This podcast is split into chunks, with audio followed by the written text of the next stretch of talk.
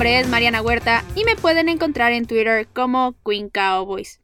Y empecemos con las Quick News, y la única de ellas es que Andy Dalton ya regresó a entrenar el lunes y tuvo participación completa, por lo que lo más seguro es que sí vaya a jugar el domingo.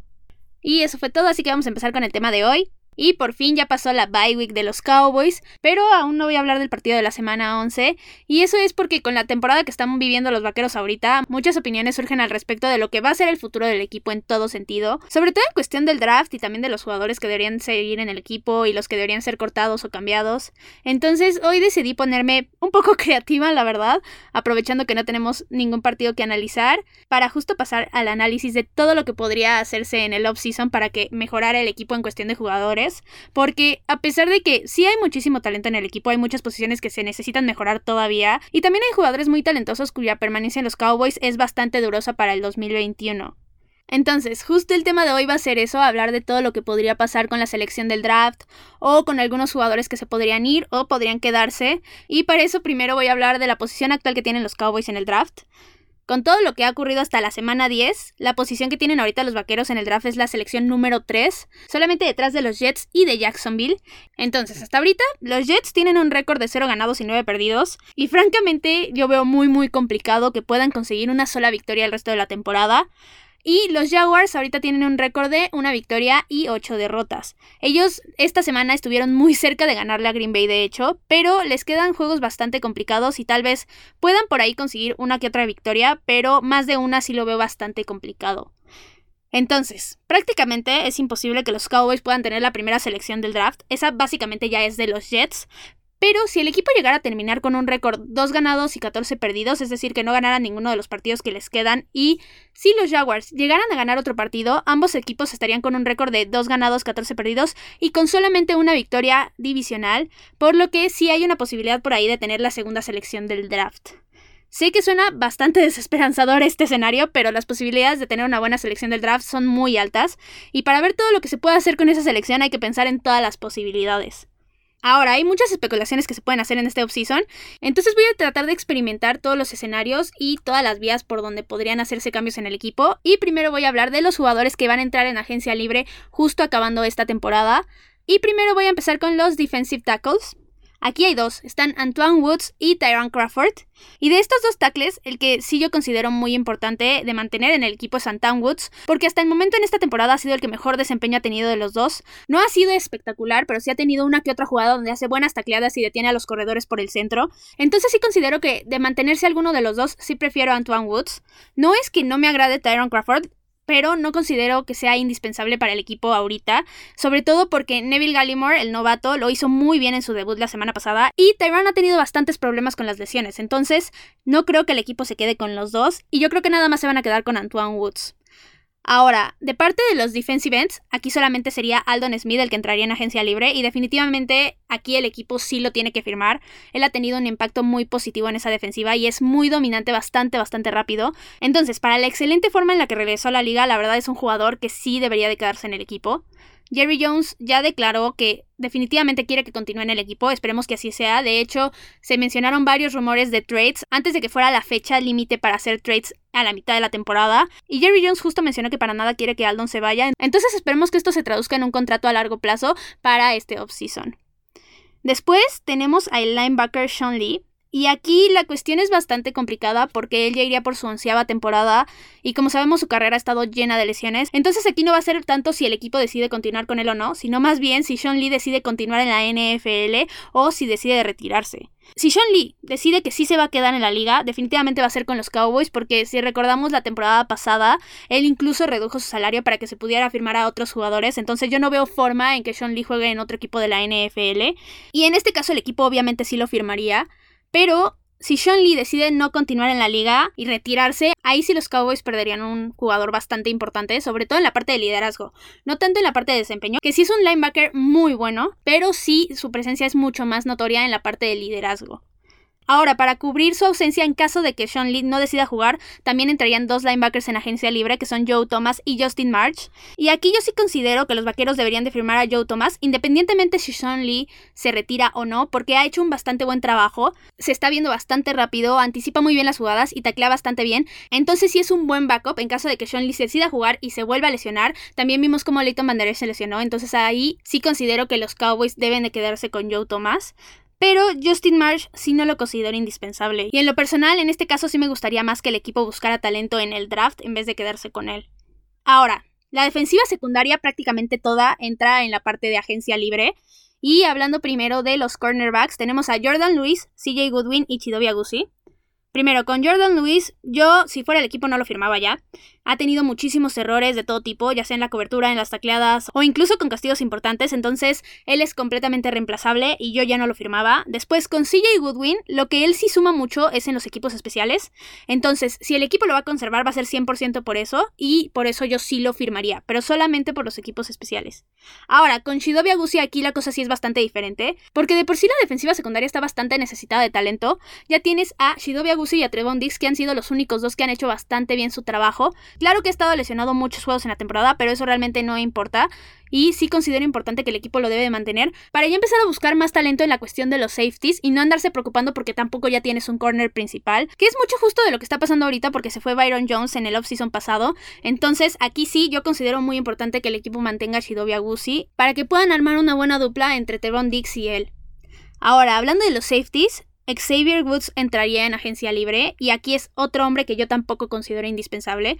Los Cowboys no han tenido ningún buen desempeño en la cuestión de los safeties con ninguno de los hombres que ha estado en la posición esta temporada. Entonces aquí sí los Cowboys deberían de dejarlo libre y empezar a buscar talento en el draft o en agencia libre, pero más desde mi punto de vista en el draft para que sean talentos jóvenes y que puedas empezar a desarrollarlos y que puedas armar una defensiva bastante competitiva a largo plazo.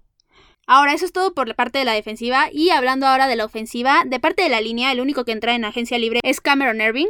Él tampoco es indispensable renovarlo porque para mí lo que tienen que hacer los Cowboys ahorita es rearmar la línea ofensiva con talento joven proveniente del draft, porque así justo es como armaron la línea ofensiva de la década anterior que era completamente dominante y muy probablemente la mejor línea ofensiva de la liga. Entonces él sí considero que no lo deberían de renovar. Luego aquí sí se me olvidó, también está el centro Joe Looney que entra en agencia libre y él sí lo tienen que renovar, pero no porque no haya un reemplazo. Aquí ya se tiene a Tyler Badayas, él ya es un talento joven, pero aún falta bastante con él, falta bastante desarrollo, entonces considero que Joe Looney puede aportar mucho más que él en estos momentos y le puede enseñar muchísimo a Tyler Badayas.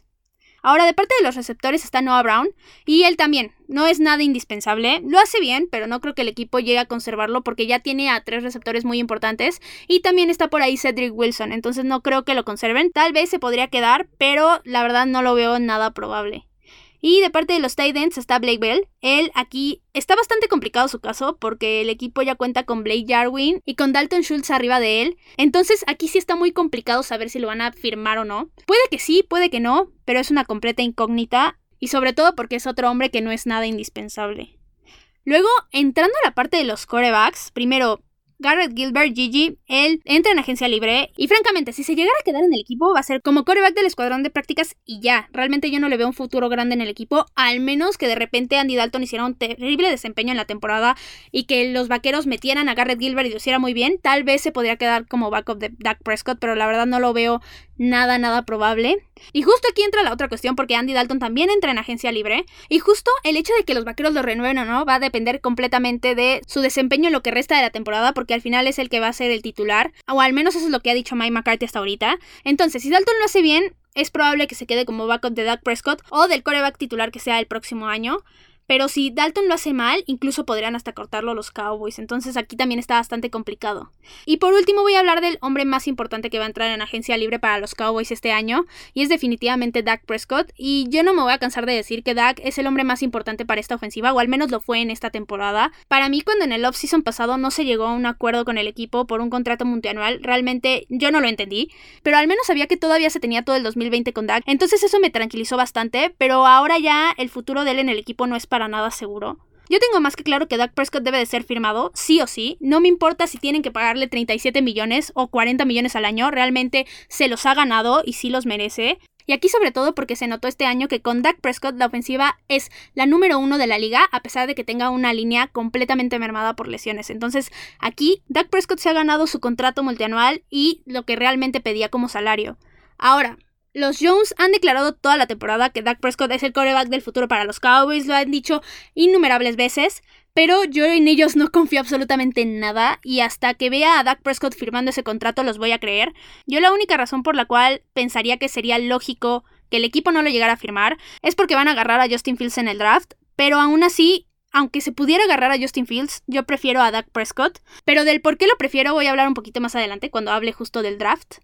Entonces ya voy a cerrar este tema de Dak y justo voy a pasar a hablar de los jugadores que podrían entrar en una opción de trade en el offseason. Y primero voy a hablar de dos que han sonado bastante, que son a Mari Cooper o Michael Gallup. Muchísima gente ha dicho que si los te ideas puedes conseguir muchísimas estrellas o tal vez algunas selecciones en el draft que te ayuden bastante, pero considerando lo que ya es la ofensiva ahorita, yo para nada pensaría en cambiarlos. Creo que si hay algo que ya es lo mejor de la liga cuando está Dak Prescott en el campo, es la ofensiva y yo no veo sentido alguno en desarmarla. Ya tienes a tres muy buenos receptores, dos corredores muy buenos, entonces empieza a llenar las piezas que realmente te hacen falta en vez de quitar a realmente buenos jugadores y ya quedarte con un vacío ahí también. Entonces por eso yo no consideraría en cambiar ni a Mari Cooper ni a Michael Gallup. Y también aquí por la cuestión de que yo sí quiero ver competir esta ofensiva completa el año que entra. Y para eso se necesita el mejor trío de wide receivers de la NFL. Entonces yo no consideraría en cambiarlos a ninguno de los dos. Ahora, un hombre que sí consideraría cambiar es el linebacker Jalen Smith. Y aquí, yo en lo personal, soy muy fan del dúo que hacen él y Leighton Van Der Esch. Se comunican muy bien y suelen ser bastante dominantes en cada jugada, pero particularmente este año Jalen ha tenido un desempeño terrible en cada partido y ha cometido todos los errores que no había cometido en sus temporadas anteriores. Entonces a mí sí ya me hizo dudar bastante de si realmente vale la pena conservarlo en el equipo o no. Creo que aquí se puede conseguir un muy buen trato por él, con el que se puede armar mucho más la defensiva, sobre todo porque hacen falta muchos hombres en la defensiva, ya sean safeties, corners, linieros, etc. Y aparte, el contrato de Jalen Smith ocupa muchísimo espacio en el salary cap, bastante innecesario. Y si se planea firmar a Dak Prescott a largo plazo, el deshacerse de un contrato así tal vez facilitaría bastante las cosas. Ahora, pasando a hablar a otro hombre que yo no cambiaría, pero que podría estar en las posibilidades, está el running back Ezekiel Elliott. Ustedes saben que yo amo con todo mi ser a Zeke, y obviamente para nada quiero que se vaya del equipo, pero si se llegara a conseguir un trade histórico tipo el de Herschel Walker, sí me la pensaría bastante. Creo que sí que es un jugador que vale muchísimo, pero sigue siendo muy caro su contrato también. Entonces, insisto en que si por mí fuera, yo no lo cambiaría y se quedaría en el equipo hasta el retiro, pero si de repente llegara a ocurrir un trade por Zeke, tampoco se me haría tan extraño de parte de los Jones. Y por último, otro jugador que también podría ser tradeado es Dak Prescott justo. Si los Cowboys por alguna razón no llegan a firmar a Dak, sería una pésima decisión dejarlo ir nada más porque sí y órale vete al equipo que quieras porque realmente sí le pueden sacar mucho valor los Cowboys a Dak Prescott y conseguir un trade por él sería bastante sencillo porque hay muchos equipos que van a estar necesitados de corebacks el año que entra, ya sea los Steelers, Nueva Orleans, Chicago, Indianapolis, Denver, Nueva Inglaterra. Entonces creo que los Cowboys, en caso de que no firmaran a Dak, sí podrían llegar a hacer un muy buen trade por ahí, ya sea por estrellas de otros equipos o por bastantes buenas selecciones de draft. Pero insisto, yo no quiero que se vaya Dak, entonces esta opción es solamente si no lo llegaran a firmar. Ahora justo vamos a pasar a hablar de las opciones del draft y aquí todo lo voy a tomar con la selección que actualmente tienen los vaqueros porque si tomamos en cuenta todas las posibilidades que podrían tener los Cowboys en el draft numéricamente, podrían incluso ellos pasar todavía a postemporada y si pueden pasar a postemporada todavía tendrían chance numérico de ganar el Super Bowl. Entonces solamente voy a considerar la selección que tienen ahorita, que es la número 3, y no voy a tomar en cuenta todas las demás posibilidades porque sería demasiado. Entonces primero, si los Cowboys llegaran a tomar un jugador, están tres opciones aquí que yo veo, que son, primero está Trevor Lawrence, que aquí la única forma en que los Cowboys pudieran tomarlo es si los Jets lo dejaran pasar y también si los Jaguars lo dejaran pasar y seamos realistas, esto no va a pasar en lo absoluto. Él tiene un talento bastante impresionante y sería una completa tontería dejarlo pasar. Entonces la posibilidad de agarrar a Trevor Lawrence la verdad la veo bastante imposible, pero de todas formas hay que mencionarlo. Y también algo que podría pasar por ahí con Trevor Lawrence es que él decidiera jugar otro año más en colegial, pero tomemos en cuenta que sí va a pasar el draft y que lo agarraran los Jets en la primera ronda. Ahora, en ese caso quedaría el coreback Justin Fields. Él es otro talento increíble. Solamente lo podrían agarrar los Cowboys si los Jaguars lo dejan pasar. Y en este caso también lo veo bastante difícil porque ellos sí necesitan un coreback también. En el caso de que los Cowboys llegaran a tener la selección número 2 por las posibilidades que ya mencioné antes, sí se prestaría bastante a que los Cowboys lo agarraran y en este caso Dak sería muy difícil que se quedara en el equipo. Y las razones por las cuales los Cowboys serían más por un Justin Fields que un Dak Prescott en la selección número 2 son muy fáciles. Es muy talentoso el muchacho, pero lo más importante, saldría muy barato para el equipo, sobre todo porque le vas a pagar como un novato en vez de estarle pagando 37 millones de dólares mínimo a Dak Prescott. Entonces esta sería realmente la razón principal por la cual los Cowboys serían más por Justin Fields que por Dak Prescott. Pero ahora, ¿por qué yo prefiero a Dak Prescott en lugar de Justin Fields? Es súper fácil. Porque aparte del talento que tiene Dak Prescott, lo que hace realmente valioso a Dak y un one of a kind es que tiene una excelente actitud. No hay un líder como él en el equipo y eso es muy difícil de encontrar en la NFL. La forma en cómo él maneja la ofensiva es bastante impresionante y con una mejor defensiva no dudo que el equipo se vuelva muy competente y que se pueda llegar a un Super Bowl en un futuro. Entonces básicamente por esto es que yo prefiero a Dak Prescott sobre cualquier coreback que esté en el draft. Y ahora el jugador que más probablemente agarren los Cowboys en esa selección número 3 es el offensive tackle Penny Sewell si es que así se pronuncia, perdón si lo pronuncié mal. Y esto es lógico porque obviamente todo el mundo espera que Trevor Lawrence y Justin Fields sean la pick número uno y número dos. Y en este caso él sería el jugador más valioso que quedaría y los Cowboys sí necesitan un tackle ofensivo.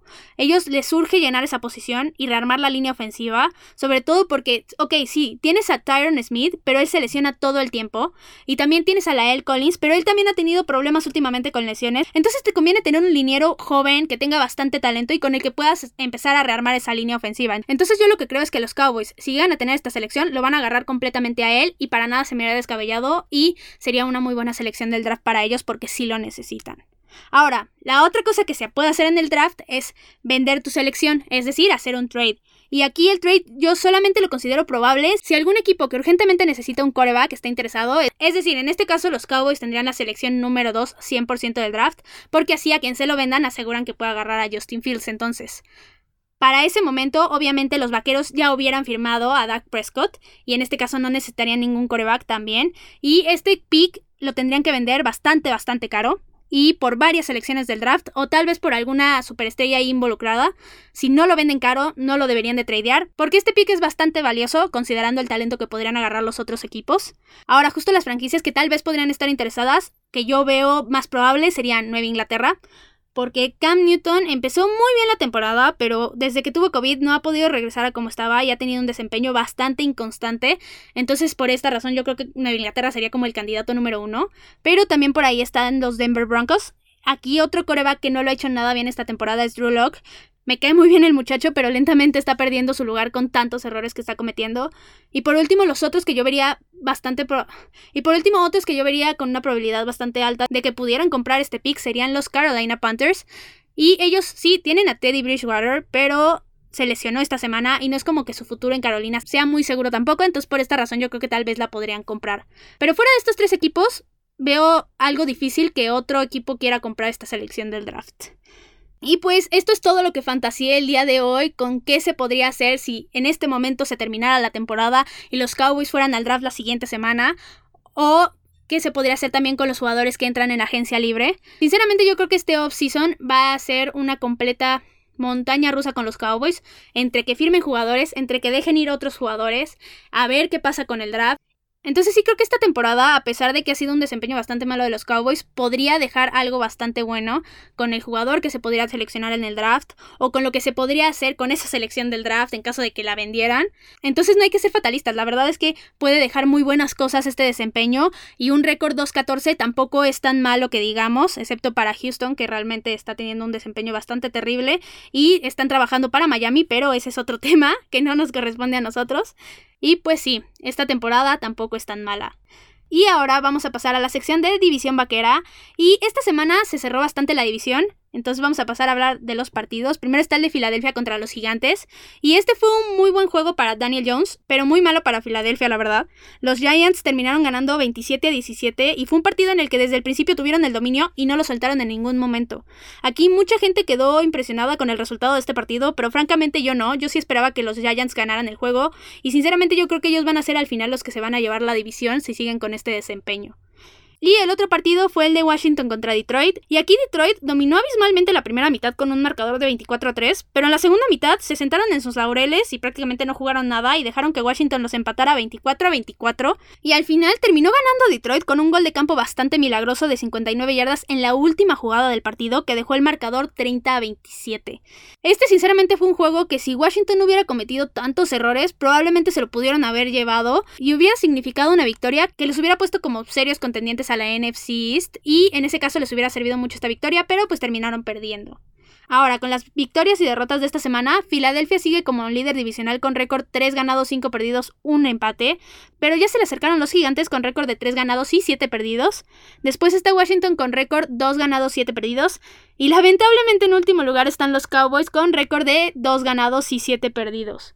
El título de la división sigue en el aire, la verdad, y todavía cualquiera podría llevárselo, pero pues sí, seguimos siendo la peor división de la liga.